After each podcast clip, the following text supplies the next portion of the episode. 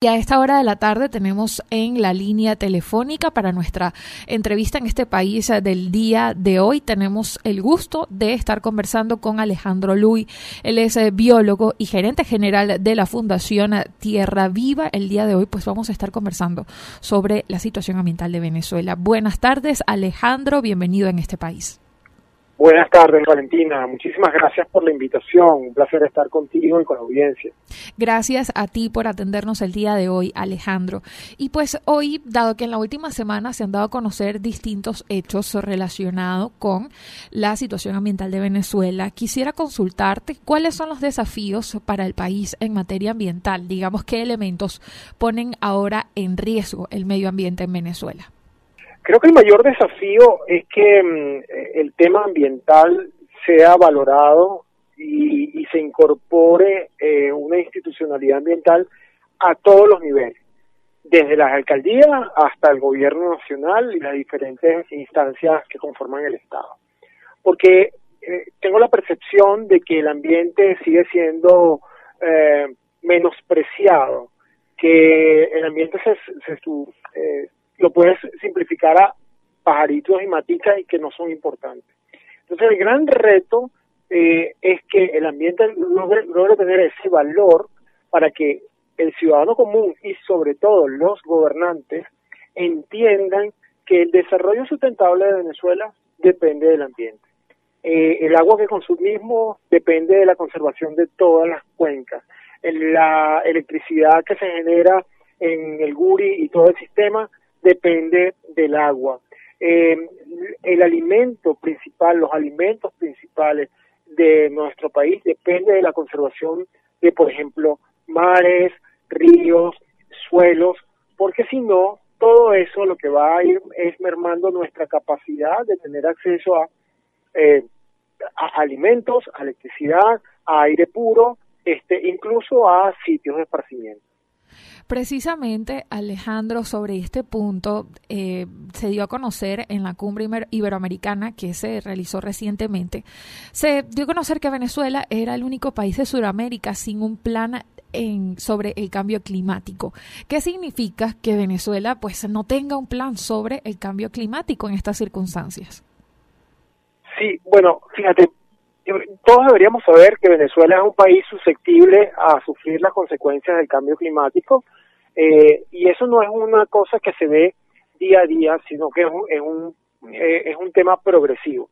Eh, las perspectivas que hacen los expertos sobre, por ejemplo, áreas como el Zulia es que el aumento de la temperatura va a ser casi invivible en muchas comunidades. Ahora, eh, Venezuela tiene deuda, una gran deuda, porque, por ejemplo, en Venezuela no existe un plan de adaptación y de mitigación al cambio climático. Es decir, eh, el, Estado venezolano no se ha centrado a, decir, bueno, ¿qué es lo que nosotros vamos a hacer como para adaptarnos a esta situación? Este, ¿Cuáles son los nuevos cultivos que vamos a, a introducir? ¿Cómo van a ser las fuentes energéticas que vamos a tener? A fin de que no nos agarre por sorpresa a nosotros y a las futuras generaciones sobre esas consecuencias del cambio climático. Eh, todo lo vemos muy al día a día, inventando cosas del día a día, o preocupados porque hoy hace más calor que ayer, o porque eh, hace unos meses llovió mucho, pero realmente no estamos pensando en que esto va a ir agravándose y tenemos que planificar cómo vamos a responder como país. Y eso debería ser una preocupación de todos, pero especialmente de los que eh, sean encargados de la gestión integral de, nuestro territorio. Alejandro, precisamente, y pues eh, en esta conversación le recordamos a nuestra audiencia que el día de hoy estamos conversando con Alejandro Luy, él es biólogo y además es gerente general de la Fundación Tierra Viva. Alejandro, ¿cómo vive el ciudadano, cómo vive el venezolano este impacto del cambio climático en Venezuela? ¿Cómo se vive actualmente? Bueno, eh, yo no diría que es el impacto del cambio climático, pero sí de la eh, desacertada gestión ambiental que tenemos. El ciudadano común, pues, por ejemplo, el 80% carece de, agua todos los días. Eso es una consecuencia de un problema de gestión de uno de los recursos más importantes, ¿no? Eh, y cada vez vemos que más municipios de Venezuela el ciudadano común pierde áreas, áreas verdes, pierde arbolado urbano y eso significa aumento de la temperatura de la ciudad donde vive o espacios más agrestes, más inhóspitos. Eh, esa es la manera como el ciudadano común va perdiendo su calidad de vida eh, día a día y no necesariamente por el cambio climático. Porque es importante, Valentina, que entendamos que no le podemos echar la culpa al cambio climático de todos los males que, que están sucediendo aquí en Venezuela o fuera de Venezuela. Realmente la base de muchas de las situaciones que tenemos es un problema de gestión, gestión de cuencas para que los habitantes sepan dónde viven y saber cuáles son los riesgos si ocurren inundaciones o si ocurren incendios y qué hacer en esa, en esa contingencia. Emergencias que podrían ser bien gestionadas para evitar la pérdida de vidas humanas. Entonces, es muy fácil culpar al cambio climático de lo que nos está pasando, pero se ha demostrado aquí y en Alemania que la mala gestión de, de nuestro entorno ambiental es lo que causa mayor impacto sobre la calidad de vida de los ciudadanos. Así es, Alejandro. Y pues ya para culminar, hay un punto bastante importante que tocaste en tu respuesta y quisiera que ya con esta pregunta culmináramos nuestra entrevista del día de hoy.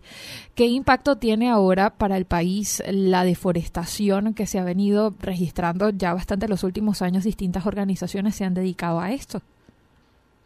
Disculpa, no te entendí bien la pregunta, no te estaba escuchando bien. Sí, ¿qué impacto ha tenido la deforestación en los últimos años en Venezuela?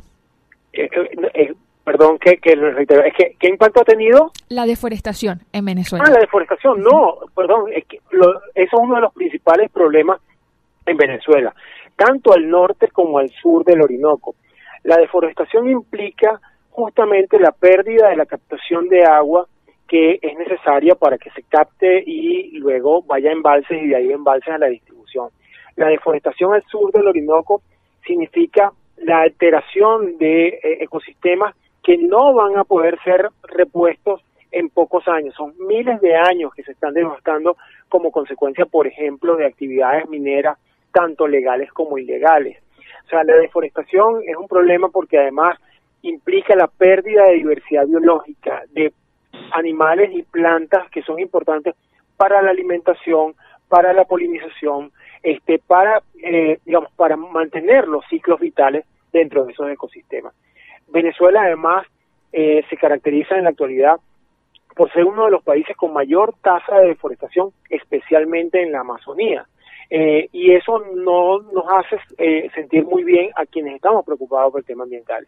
Y al norte del Orinoco, en la medida que se sigan perdiendo áreas boscosas, quienes van a sufrir las consecuencias son los habitantes que necesitan agua, porque el, agua no nace en los grifos, el agua nace en las montañas, en los bosques, y allí se almacena y luego se libera a espacios donde el hombre puede intervenir como los embalses para luego suministrar.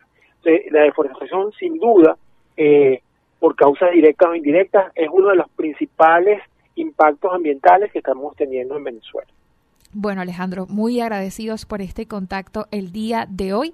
Estuvimos conversando en este país con Alejandro Luy, él es eh, biólogo y gerente general de la Fundación Tierra Viva. Estuvimos eh, pues conversando sobre la situación ambiental de Venezuela, los desafíos y precisamente en este último punto que estuvimos abordando con Alejandro conversamos sobre el impacto que ha tenido la deforestación en Venezuela.